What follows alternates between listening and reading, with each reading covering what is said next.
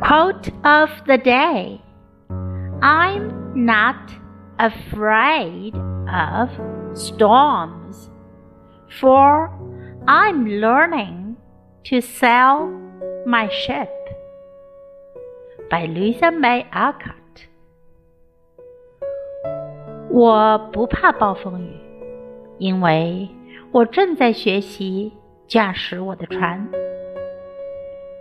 I'm not afraid of storms, for I'm learning to sail my ship. Word of the day sail, sail, 驾驶或乘坐帆船航行。